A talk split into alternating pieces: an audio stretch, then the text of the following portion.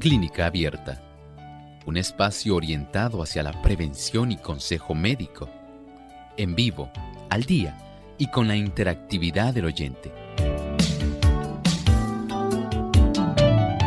Clínica Abierta, poniendo al doctor a su alcance para un diálogo claro y honesto, porque nos importa su bienestar y salud.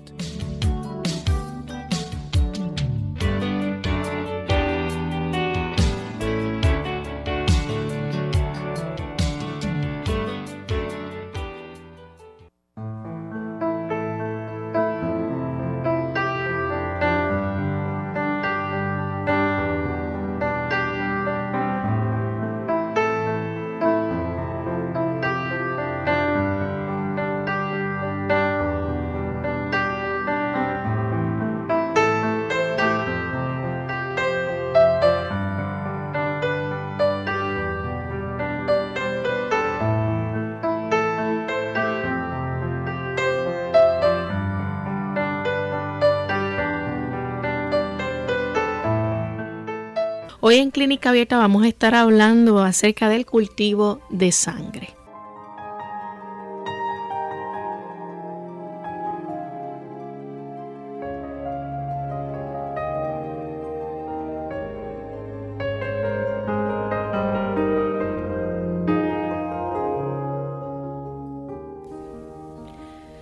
Bien, y queremos darles una cordial bienvenida a todos los amigos que nos sintonizan en esta hora, aquellos que se conectan a través de la internet y que nos escuchan en diferentes lugares, ya sea en los Estados Unidos o en otros países.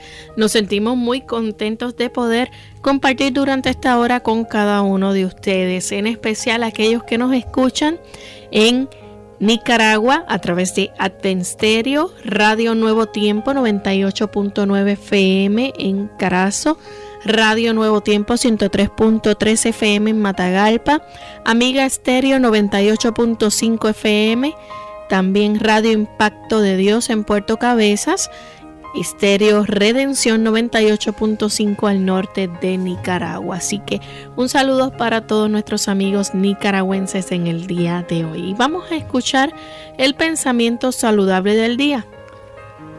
Usted puede tener el gran beneficio de darle a todo su cuerpo un buen aporte de oxígeno. Si usted pudiera evitar encorvarse hacia enfrente, especialmente cuando está sentado realizando algún tipo de labor mental. La sangre se mueve perezosamente. Los productos tóxicos del desgaste que deberían ser eliminados por la respiración quedan dentro del cuerpo y van a corromper la sangre. No solo los pulmones, sino el estómago, el hígado y el cerebro quedan afectados. La piel se pone cetrina, la digestión se retarda, se deprime el corazón, se anubla el cerebro, los pensamientos se vuelven confusos, se entenebrece el espíritu, el organismo entero queda deprimido e inactivo y particularmente expuesto a la enfermedad. Cuán importante nosotros saber mantener nuestra sangre con la mejor oxigenación. Y para esto siempre es necesario el mantener una buena postura. Cuán importante es nuestra sangre. Comprendamos la importancia de este líquido tan vital, tan importante para todo nuestro organismo y conservémoslos en la mejor condición de salud posible. Bien, vamos a comenzar entonces con nuestro tema en el día de hoy. Cultivo de sangre y también se le conoce como hemocultivo. Doctor, ¿de qué se trata esto? Es un tipo de estudio de laboratorio, un examen en sí que sirve para verificar si hay bacterias en la sangre. Digamos que una persona tiene algún tipo de infección, digamos una pulmonía en las damas que han recién parido, han dado a luz su niño, la fiebre puerperal, o digamos que tal vez haya alguna dama que ha desarrollado enfermedad pélvica inflamatoria. O sencillamente usted tiene un niño donde se le ha desarrollado una fiebre súbita. Usted dice, bueno, pero no se queja de la garganta, no tiene ningún problema del oído, no se queja ni le molesta al orinar. ¿De dónde le puede estar proviniendo este tipo de fiebre? Y ahí en este tipo de preguntas comienzan los médicos también a ellos a decir, bueno, ¿qué vamos a hacer? No sabemos lo que está ocurriendo. Dice, bueno, vamos a investigar si hay algún tipo de bacteria o algún otro microorganismo. Y esto sencillamente vamos a ordenar hacer una muestra de sangre y eventualmente vamos a cultivarla para saber si hay definitivamente bacterias. Doctor, ¿cómo se lleva a cabo entonces un cultivo de sangre? Miren, es un tipo de prueba muy sencillo. En primer lugar, al igual que le ocurrirá a usted en ocasiones cuando usted va a practicarse algún estudio donde se requiere la extracción de cierta cantidad de sangre, ahí se le va a hacer primero una medida de asepsia en esa zona donde se le aplica este tipo de alcohol isopropílico al 70%. Se le limpia muy bien esa zona. Hay que hacerlo así porque nuestra piel tiene una cantidad de bacterias y estas bacterias no deben contaminar la muestra de este cultivo. Una vez ya usted se han hecho estas medidas de antisepsia para poder mantener y obtener una cantidad de sangre que es muy pequeña, 10 mililitros. Estamos hablando, Lorraine, si lo fuéramos a medir por cucharaditas dos cucharaditas. Nada más de sangre se van a obtener. Y esas dos cucharaditas, el tipo de frasco o envase en el cual se van a incluir, hay uno que es para bacterias aerobias, bacterias que viven en presencia de oxígeno. Y hay otro tipo de tubito o envase donde se utiliza para bacterias anaerobias. Así que estos 10 mililitros de sangre van entonces a utilizarse mezclados con cierto líquido que hay dentro de cada tubito. Esto es bien interesante, es muy importante, de tal manera que así se pueda tener una idea, por ejemplo, digamos si es en el frasco o en el tubito de los cultivos para anaerobios, eso tiene un medio que se llama caldo de tioglucolato. Y esto es lo que va a dar lugar a que eso se pueda nutrir, si hay bacterias ahí, para poder entonces identificarlas. No en todas las personas se obtiene la misma cantidad de sangre. Por ejemplo, a veces le sacan a uno hasta cinco tubitos. Le sacan bastante, ¿verdad? Dependiendo de las pruebas de laboratorio que se deseen. Pero estamos pensando nada más en esta. Recuerden que estamos hablando del hemocultivo, cultivo de sangre. Y en los adolescentes... ¿Ese es un CBC, lo que le llaman un CBC sencillo? No, no, ese es otro tipo, ese es un contaje de células sanguíneas. En este caso nosotros queremos cultivar la sangre, usamos ese término no porque nosotros eh, a, las, vamos a decir, semejanza del término que se utiliza para cultivar un terreno. Aquí lo que deseamos es que proliferen las bacterias que pudieran encontrarse en la sangre para saber cuál específicamente es la que pudiera estar, digamos, permitiendo que se haya desarrollado la pulmonía o que esta dama haya desarrollado esa fiebre puerperal en los días inmediatos al alumbramiento. O, digamos, un adulto que el médico le ha diagnosticado fiebre de origen desconocido.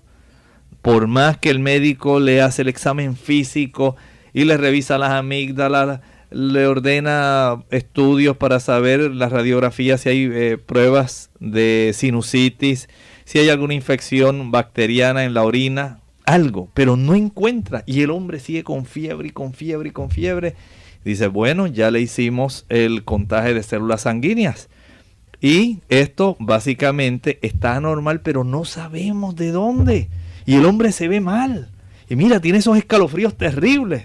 Y sigue con mucha fiebre y a pesar de que se le dan los antipiréticos, el hombre sigue ahí muy intensamente enfermo. Se ve mal. El hombre dice, bueno, pero se nos va a morir. Y no sabemos a qué nosotros tenemos que tratar. No sabemos el agente etiológico. Vamos a ordenarle este hemocultivo, un cultivo de sangre. Y haciendo este tipo de procedimiento, donde se obtiene en la mayor parte de las personas, Lorraine, se hace algo muy especial. Digamos que se le obtiene ahora la muestra del brazo izquierdo. Ahí se sacan 10 mililitros para el cultivo de aerobios y 10 mililitros para el cultivo de anaerobios. A la media hora se obtiene del brazo derecho la misma cantidad, 10 mililitros para el cultivo de aerobios y 10 más para el de anaerobios. Y a los 90 minutos, a la hora y media, vuelve a practicarse. Esto se hace tratando de evitar de que haya algún tipo de eh, falso positivo, una contaminación que en realidad no está abonando nada para que se pueda detectar el tipo de bacteria. Y por esta razón, en muchas ocasiones se hacen dos nada más, pero en otras se hacen hasta tres. No a todo el mundo se le saca la misma cantidad de sangre. Por ejemplo, un infante, un niñito de esos recién nacidos, no se le puede obtener 10 mililitros de sangre, apenas un mililitro y ya con eso es suficiente. En los preadolescentes más o menos se pueden obtener 5 mililitros en lugar de 10 y ya en el adulto se obtienen esos 10 mililitros, dos cucharaditas podemos decir así, en cada uno de estos frasquitos que eventualmente entonces se ponen durante 5 días en un lugar especial que hay para que se pueda dar este tipo de ambiente. propicio y al cabo de cinco días, mediante un método que hay de luz, se puede saber si hay bacterias en esa sangre para proceder con la segunda parte necesaria para que este hemocultivo pueda arrojar luz sobre las bacterias que hay o no en él. Vamos a hacer nuestra primera pausa y al regreso vamos a continuar hablando sobre este interesante tema, así que no se vayan.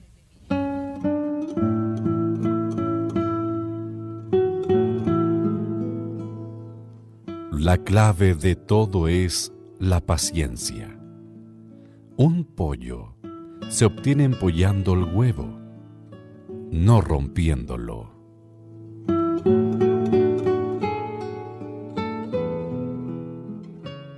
La ira y la salud.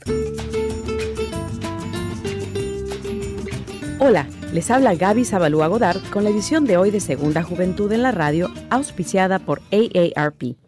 El que vence su ira ha derrotado a un enemigo, dice un refrán muy sabio.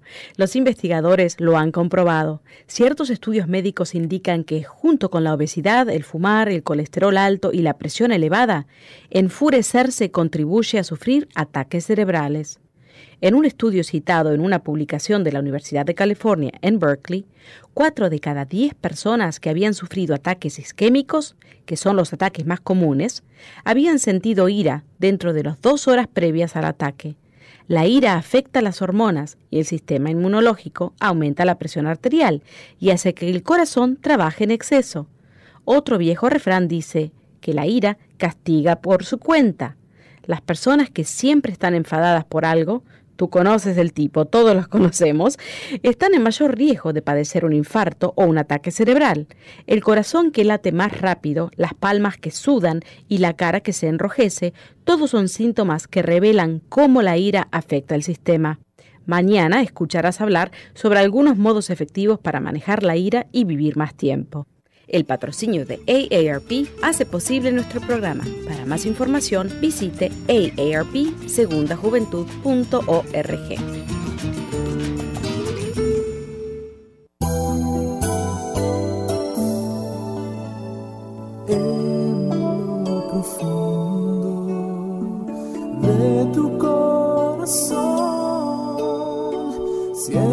que la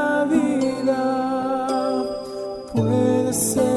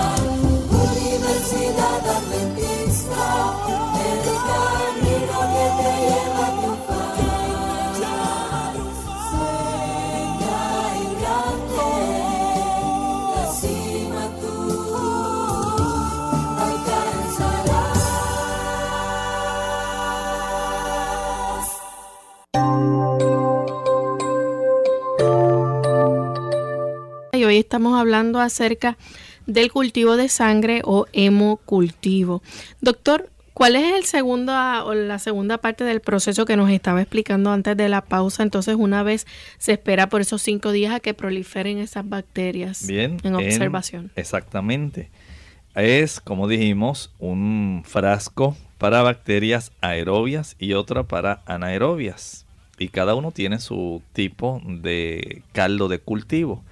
Si sale positivo después de esos cinco días, entonces el laboratorista le obtendrá una fracción de ese tipo de cultivo en sí, vamos a decir del análisis que se hizo, que se da positivo de que hay algún tipo de bacteria, no se sabe todavía cuál. Lo que se hace ahora es hacer una tinción de Gram. Se aplica una o dos gotitas en una laminilla y se ve bajo el microscopio en una magnificación específica para verificar la presencia del tipo de bacterias, a ver si son diplococos o qué tipo de bacteria está ahí. Pero como todavía no se identifica en una forma muy específica, porque hay diversidad bajo esa denominación de las diferentes clasificaciones de cocos, podemos decir así, diplococos y los que son sencillos y el diferente tipo de aglomeración y la forma. Entonces ahora se quiere identificar específicamente. Una vez ya se ha identificado que sí, que hay ahí el tipo de bacteria, ahora se utiliza parte de esa, ese caldo de cultivo con la presencia de esas bacterias y con unos instrumentos especiales se va a sembrar. Estamos hablando de un tipo de hisopo. Podemos decir así un hisopo especial.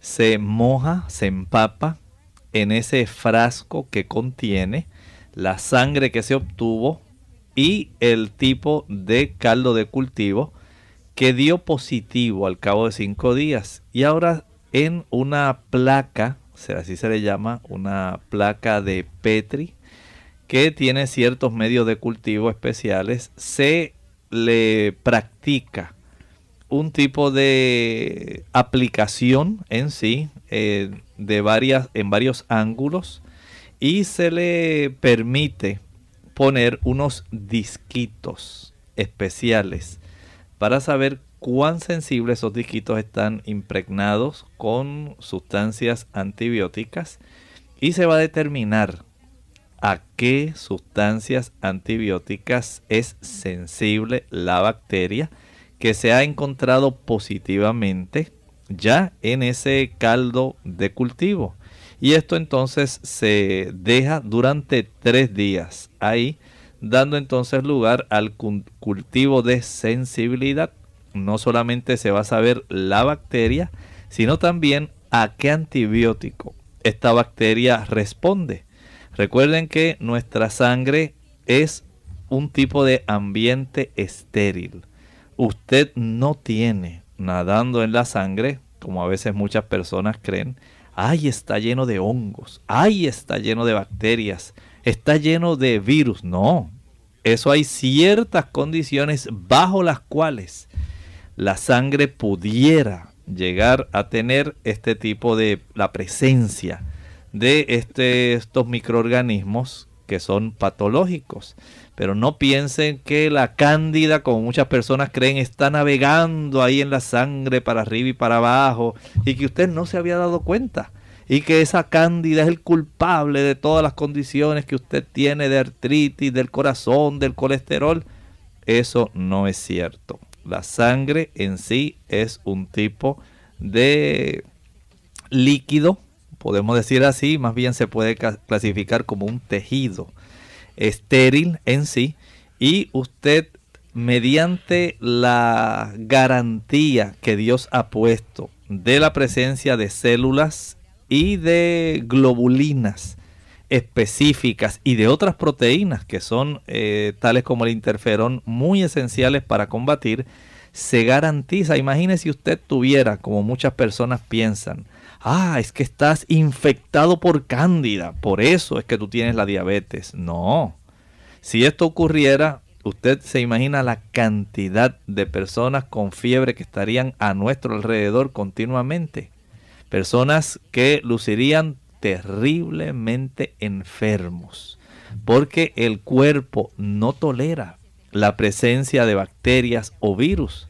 ¿Por qué usted cree que un niño, digamos, Lorraine, Lorraine que tiene su niña, cuando se enferma, ella sabe que las cosas andan mal porque afortunadamente una de las primeras señales que el niño da o muestra o un adulto cuando hay una infección que el cuerpo no ha podido combatir es precisamente la fiebre. Ahora usted imagine, como muchas personas creen, no, es que a mí me miraron la sangre y en la sangre salí que yo tenía cándida y en la sangre salió que yo tenía tales bacterias y la persona está muy tranquila, no ha tenido nada de fiebre y la persona le dice, ah, por esa razón, fíjate, tu alta presión es que tú no lo sabes, pero es que tú estás lleno de cándida.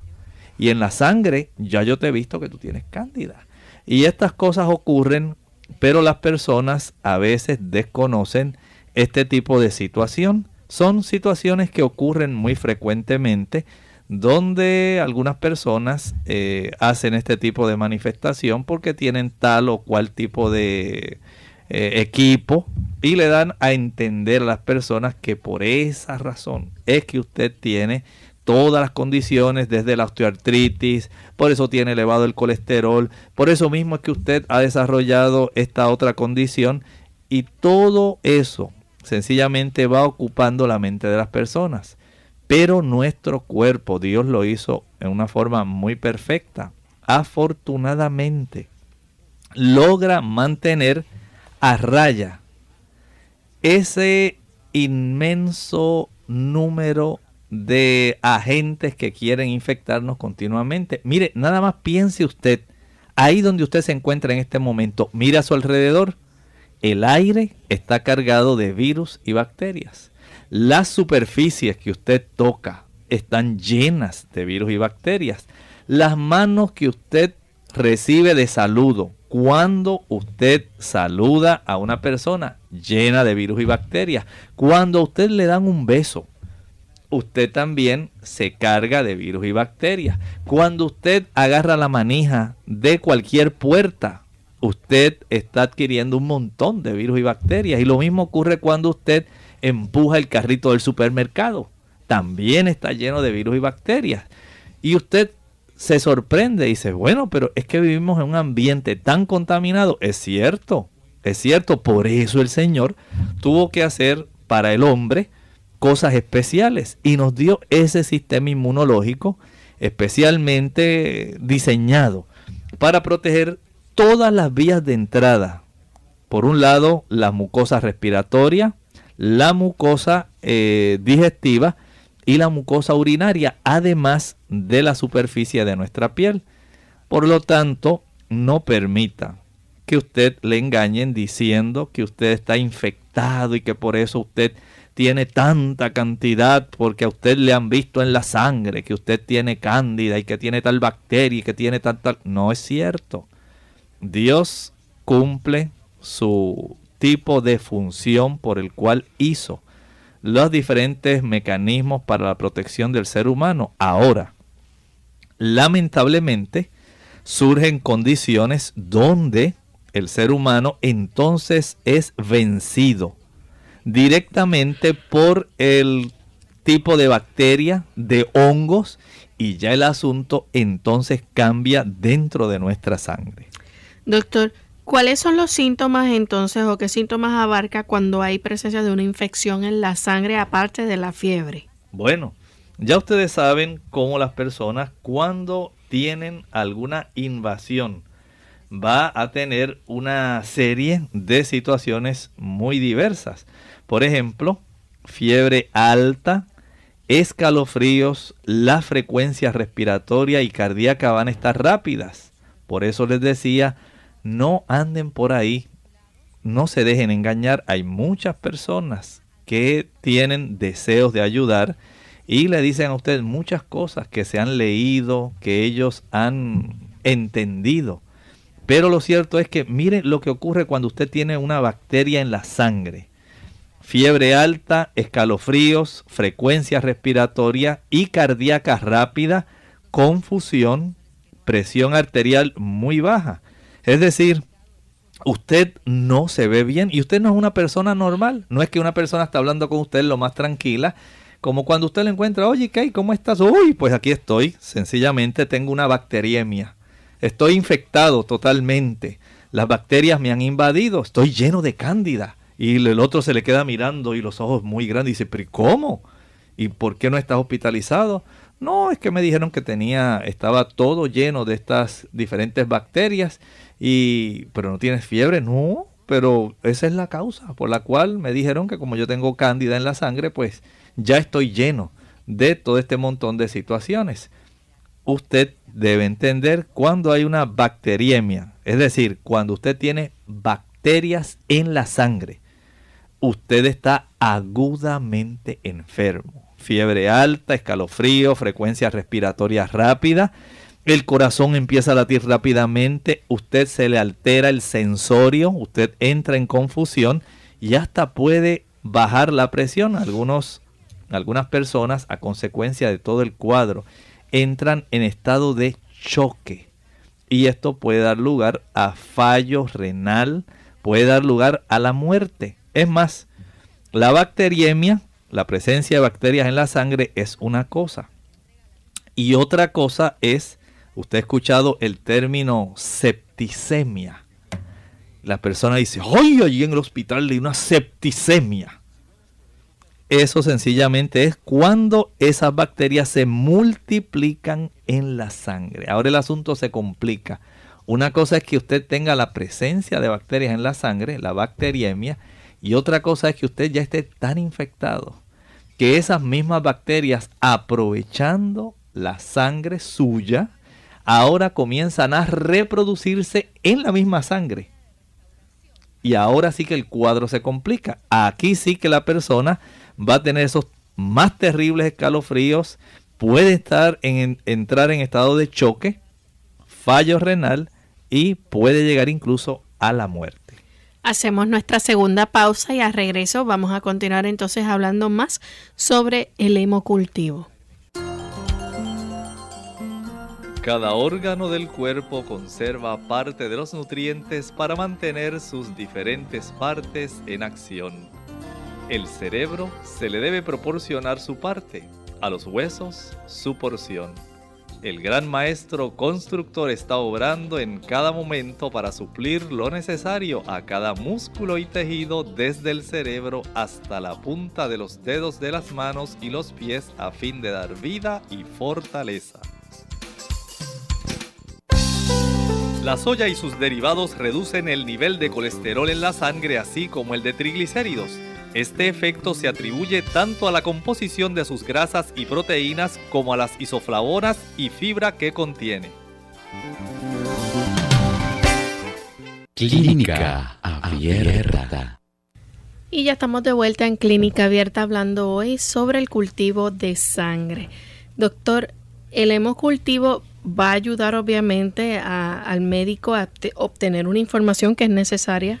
Claro que sí. Recuerden que al hacerse este hemocultivo o cultivo de sangre, va a ayudar para que el médico sepa cuál es el tipo de bacteria causante de la infección. Y una vez el médico ya sabe cuál es el tipo de bacteria causante de la infección, esto va a ayudar al médico a determinar cuál es el mejor tratamiento para usted. Algunas personas eh, tienen la costumbre de una vez empiezan a sentir algún malestar, piensan de esta manera tan fácil y tan común, ah, Voy a ir ahí al farmacéutico y él enseguida, mira, me da allí unos comprimidos, unas tabletas, sé que, pues, ya él me conoce. Y yo enseguida, paz, me compongo rápidamente.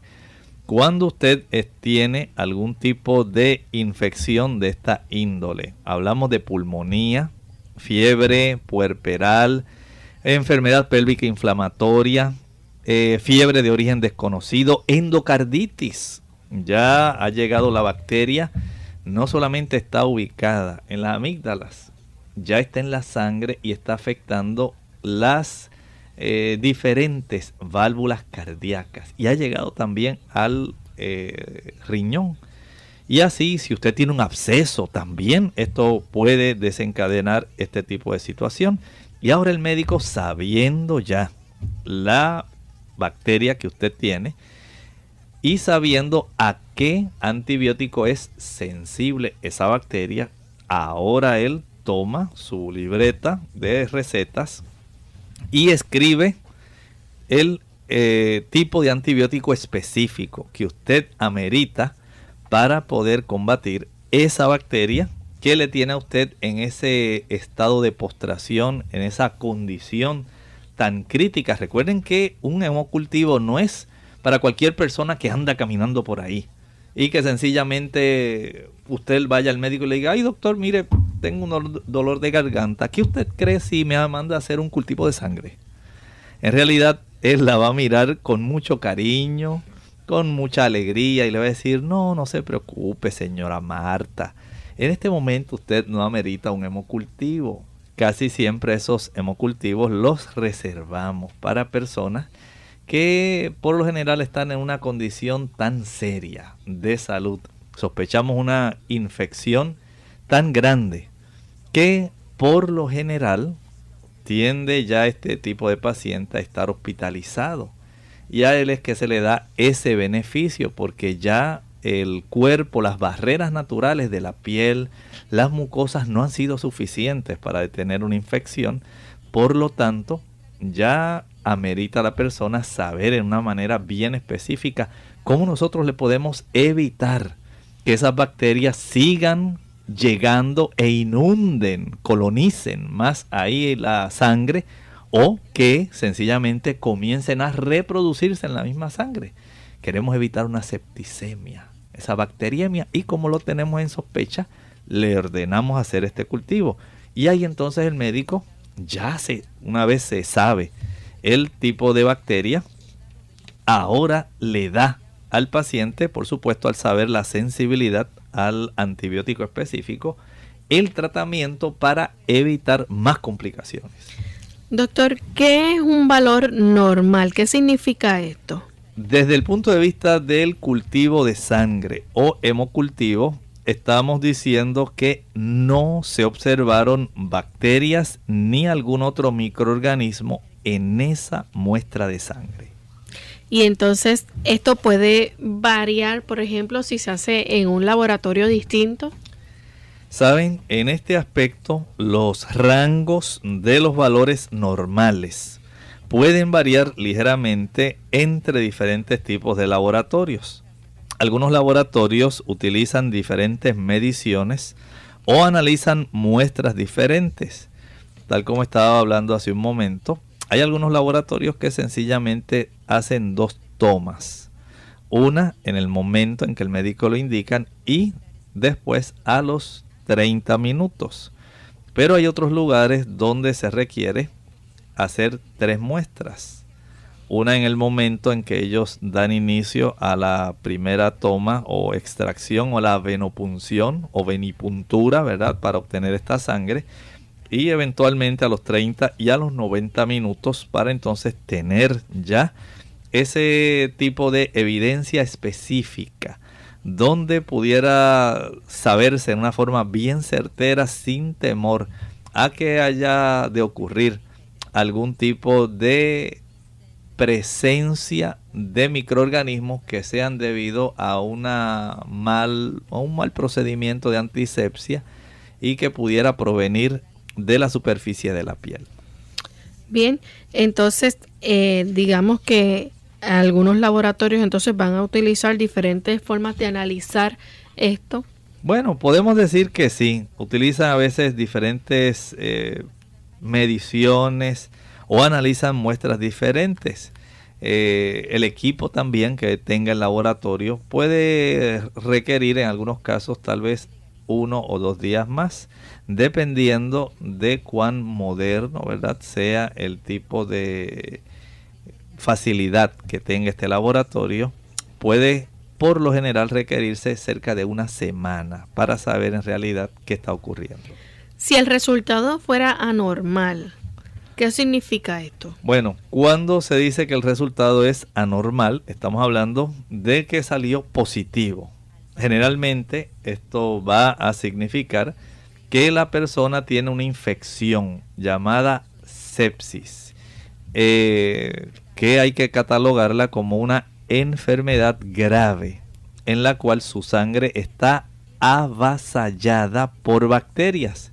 Si usted tiene sepsis, sencillamente lo van a hospitalizar. Esto no es de que usted ande por ahí solamente tomando los antibióticos eh, vía oral. En estos casos se van a suministrar los antibióticos de manera intravenosa. Recuerden que se están multiplicando en su sangre. Y hay que atajar esto lo antes posible porque una vez un paciente se torna séptico, la probabilidad de que este paciente tenga serias y muy lamentables complicaciones es muy alta. Por lo tanto, en esos casos no es que si voy a hacer esto, que si voy a hacer lo otro, que si deje ir a mi casa a arreglar. No, no, no, no. Aquí usted se queda ahora mismo porque usted se ve muy mal, está muy mal. Imagínense un paciente que tenga una fiebre alta, que a pesar de todo el acetaminofén y todos los antipiréticos y las medidas del baño de agua y el baño de esponja, y le echaron por encima las toallas bien frías y el paciente sigue ahí temblando, temblando, que no encuentran cómo poder controlarle a él la fiebre. Si a esto se le observa que el paciente respira muy rápido, se está consumiendo poco a poco. Imagine usted una fiebre que no cede. El paciente se altera todo el metabolismo.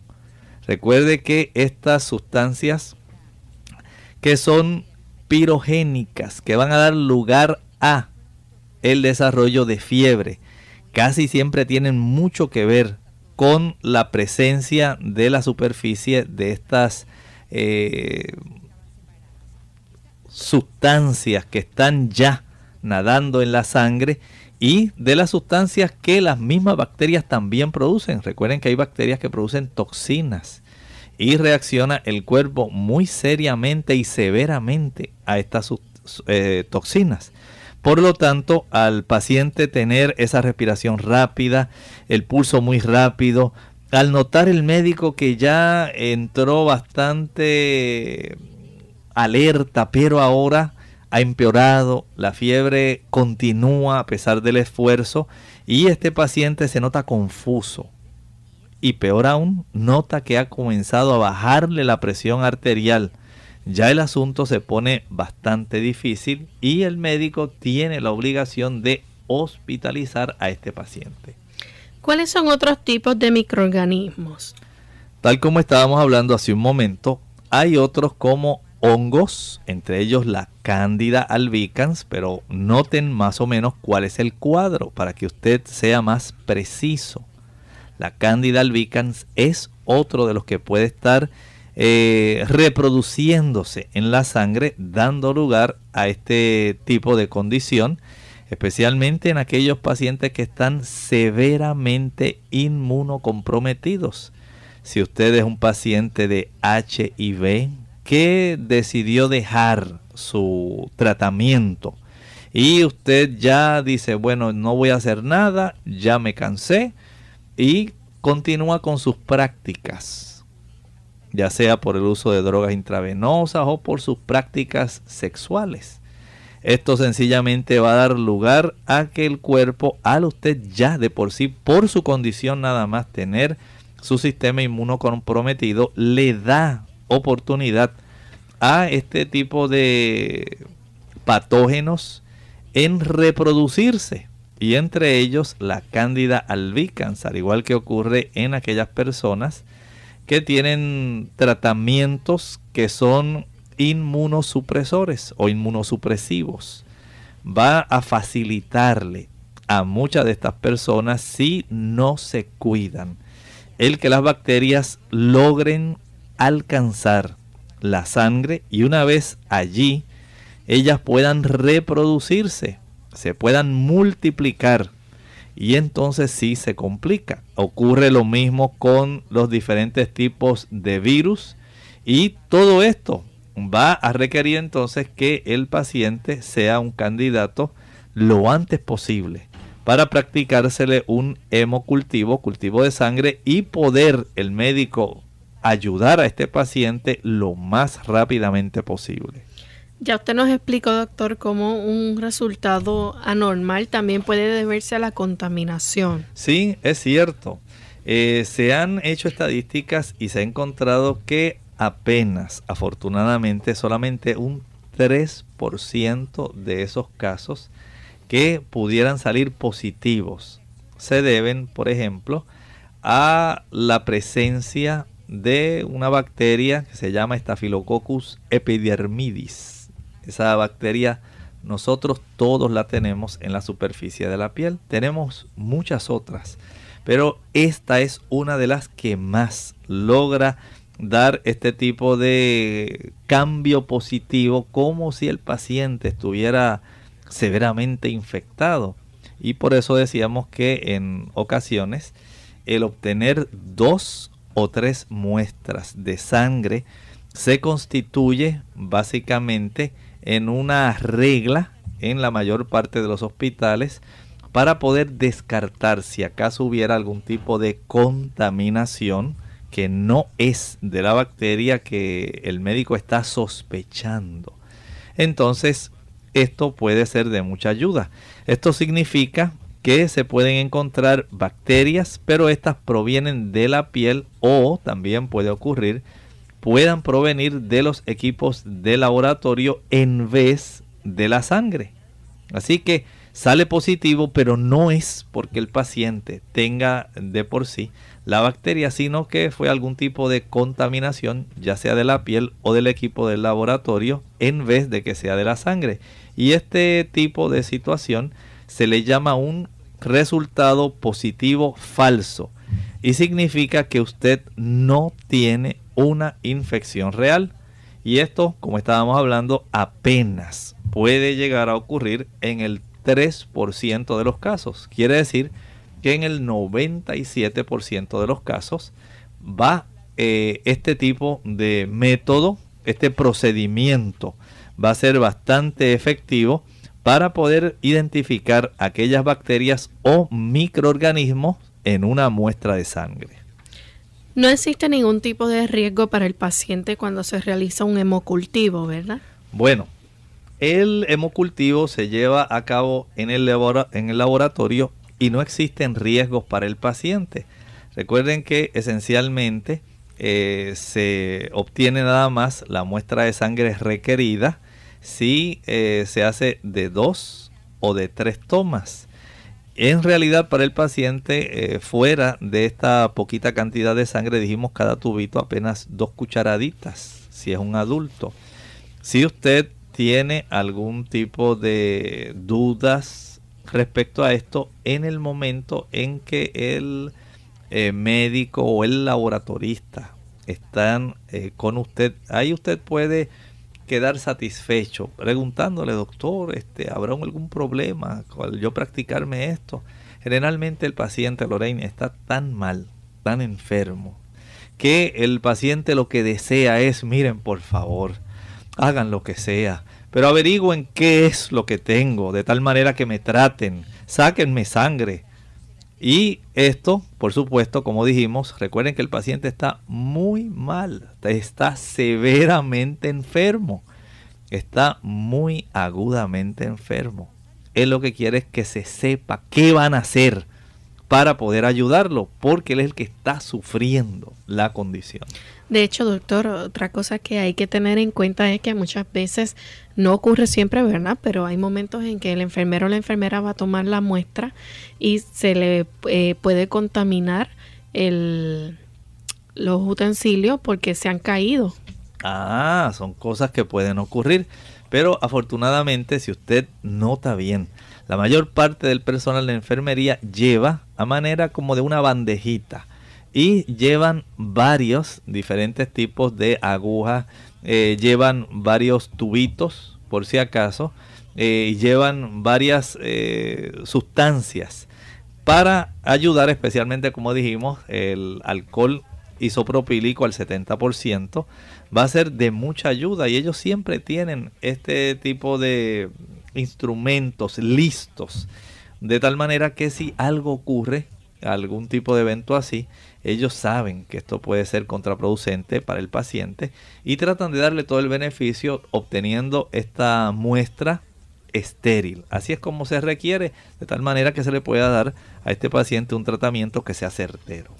Doctor, cuando una infección aparece y desaparece, ¿qué pasa aquí? Bueno, hay cosas que son un poco difíciles. Recuerden que en la medicina el médico trata de hacer todo lo mejor posible por el paciente y el médico tiene un diagnóstico presuntivo. Él dice, bueno, yo sospecho por el tipo de cuadro clínico, por lo que yo he podido preguntarle al paciente, por lo que he podido obtener de la familia la información, que esto le sobreviene por tal y tal condición, es muy probable que sea esto. Pero para yo salir de toda duda, vamos a ordenarle este hemocultivo, porque el paciente está muy mal. Y aquí entonces, si el médico no está muy seguro eh, y comienza el paciente de momento a mejorar y dice, ah, pues ya se está recuperando, pero ya en la noche vuelve otra vez y empieza con la fiebre, empieza con los escalofríos, empieza a agitarse mucho y se ve que se está desgastando este paciente el médico dice, no, aquí hay que hacer algo más. En muchas ocasiones hay que realizar una serie de los tres hemocultivos para poder confirmar los resultados. Y esto es algo que es muy necesario. Estos pacientes cuando no ceden sencillamente al tipo de tratamiento que se le instala eh, inicialmente, porque este paciente no se va a esperar una semana para saber qué tipo de condición eh, o bacteria es la que le está causando todo el problema.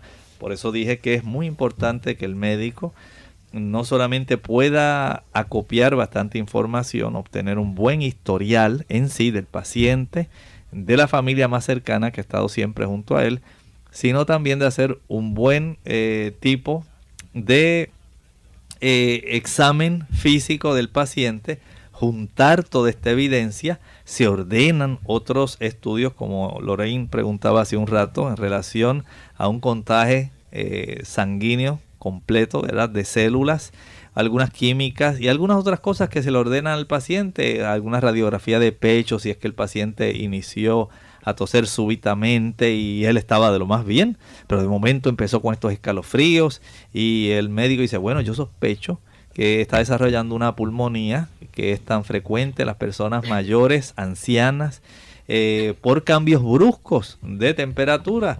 Ella no estaba así, pero se instaló. y tiene este tipo de pulmonía que se desarrolla muy rápidamente. Y aquí el paciente, eh, al lucir ya peor, al ver que se está agravando la condición, el médico dice, no, esto no está muy bien. Hay que hacer algo.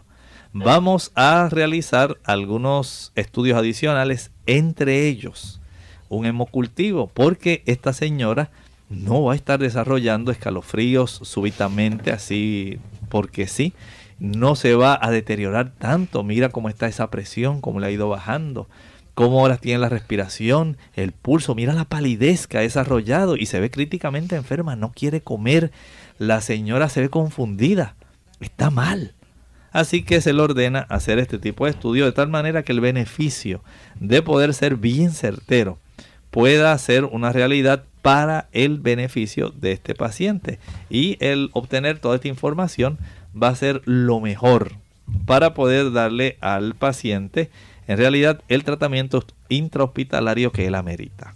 Y una vez la persona esté hospitalizada, se va a seguir repitiendo entonces ese laboratorio hasta que obtengan los valores normales. Bueno, sabe que afortunadamente si el médico ya se obtiene, digamos, la tercera muestra de sangre y el médico ya al saber desde la segunda, más o menos, eh, qué tipo de agente etiológico es el que está infectando o que se encuentra su presencia en la sangre y el tipo de sensibilidad a los antibióticos se le empieza eh, o se le puede añadir. Algunos de ellos se requiere, de acuerdo a la complejidad del cuadro, se puede requerir dos y hasta tres antibióticos porque a veces pudieran desencadenarse por el mismo cuadro de deterioro que tiene el paciente, una situación donde otras bacterias u otros tipos de agentes patógenos como los hongos, la cándida, se aprovechan de la debilidad del paciente y además de la infección inicial, ahora ellos dicen, bueno, aquí hay un terreno propicio. Si fulano de tal, si tal bacteria está ahí, ¿por qué yo no? Y ellos también, al tener este paciente sumamente debilitado, sus barreras naturales de defensa, tanto celulares como eh, del aspecto de las inmunoglobulinas humorales. Entonces se le va a brindar a este paciente un tratamiento más complejo. Dos, tres antibióticos de acuerdo a la condición y por supuesto, estos pacientes no piensen que esto se resuelve de un día para otro. Una condición que amerita que el paciente sea tratado con múltiples tipos de antibióticos. Va a tomar, va a tomar tiempo y, tal como decía Lorraine, eventualmente, de acuerdo a la clínica, a la evolución, ya el paciente a los dos o tres días, la fiebre comenzó a ceder, el paciente ahora eh, se observa más consciente. Se alimenta mejor. Se alimenta mejor y ya el médico dice, ah, tiene mejor semblante. Tiene mejor semblante, ya está cediendo la infección. Eh, verdaderamente, este era el tipo de combinación de antibioterapia y de tratamiento que usted ameritaba. Por lo tanto, el paciente ya comienza a recuperar y ya probablemente al cabo de unos 5 o 6 días ya el paciente puede ser dado de alta. Probablemente haya que completar el tratamiento eh, ayudándolo con medicamentos por la vía oral hasta que el paciente ya pueda decir, bueno, sí doctor, muchas gracias por darme de alta, este, pero no olvide seguir tomándose su tratamiento, todavía le quedan tres o cuatro días, sí doctor, cómo no vamos a hacerlo así porque en realidad me vi muy mal. Nunca en mi vida había tenido un tipo de condición como esta. Nunca había tenido una septicemia. Pero doctor, yo espero que esto no se vuelva a repetir. Tengo que cuidarme. No puedo seguir eh, exponiéndome a ya a mi edad, dice la gente. Tengo que ser más cuidadoso, eh, no estar en lugares donde fácilmente las multitudes puedan transmitirme algún tipo de bacteria, me voy a cuidar un poco más, voy a hacer un poco de ejercicio, de tal manera que mi sistema inmunológico aumente, Voy a aprender a respirar profundamente para que mi sangre se nutra bien de a estas sustancias tan vivificantes que dicho sea de paso, el oxígeno, cuando usted tiene una buena eh, ingesta de oxígeno, una buena inhalación, porque usted se acostumbra a respirar hondo, tiene capacidades para matar una buena cantidad de bacterias. Y esto hay que sacar ventaja, no todos son necesariamente antibióticos. Si nosotros nos exponemos al sol, que tiene capacidad bactericida, por otro lado, la vitamina D que obtenemos del sol aumenta nuestro sistema inmunológico. Si respiramos suficiente cantidad de oxígeno profundamente cada día, vamos a darle ventaja a nuestro sistema inmunológico, tanto celular como humoral, para que nosotros podamos tener toda la ventaja. Si a esto añadimos una buena ingesta de agua, la sangre se mantendrá fluida, los desechos podrán salir si usted descansa apropiadamente. Todo el sistema defensivo del organismo podrá hacer aquellos tipos de reparaciones para que el organismo pueda estar siempre a la defensiva, con ventaja sobre cualquier tipo de virus, bacteria u hongo. Y esto nos pone a nosotros siempre en aquel tipo de situación que vamos siempre a la vanguardia. Si nos alimentamos bien y descartamos especialmente el uso de azúcar, vamos a darle toda la ventaja posible a nuestro sistema inmunológico. Bien, ya hemos llegado al final de nuestro programa. Agradecemos a todos que nos hayan acompañado durante esta hora. Mañana nuevamente tienen una cita con nosotros a la misma hora. Estaremos llevándoles a ustedes nuestra edición donde usted puede hacer su consulta, así que les invitamos a que participen mañana nuevamente de nuestro programa. De esta manera nosotros nos despedimos, no sin antes dejar la siguiente reflexión para meditar. En la Sagrada Escritura, en el libro de Hechos, el capítulo 2 y el versículo 1 nos relata allí Lucas, el médico amado, lo que ocurrió con los discípulos después de la resurrección de Cristo. Cuando llegó el día de Pentecostés, estaban todos unánimes juntos. La bendición, querido amigo, para la iglesia llega cuando la iglesia es unánime, cuando tienen un mismo sentir, cuando respiran la misma atmósfera de perdón, de amor, de consideración, de bondad, de empatía.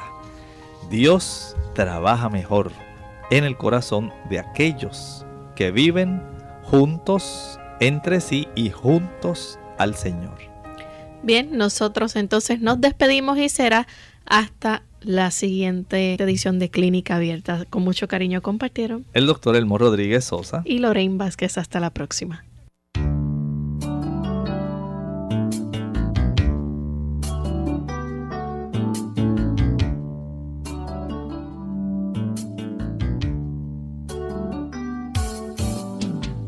Abierta. No es nuestra intención sustituir el diagnóstico médico antes de poner en práctica cualquier consejo brindado en este programa, usted debe consultar con su médico. Envíenos sus preguntas y opiniones a la siguiente dirección. Programa Clínica Abierta. Bio Box 29027. San Juan, Puerto Rico 00929. Hasta la próxima.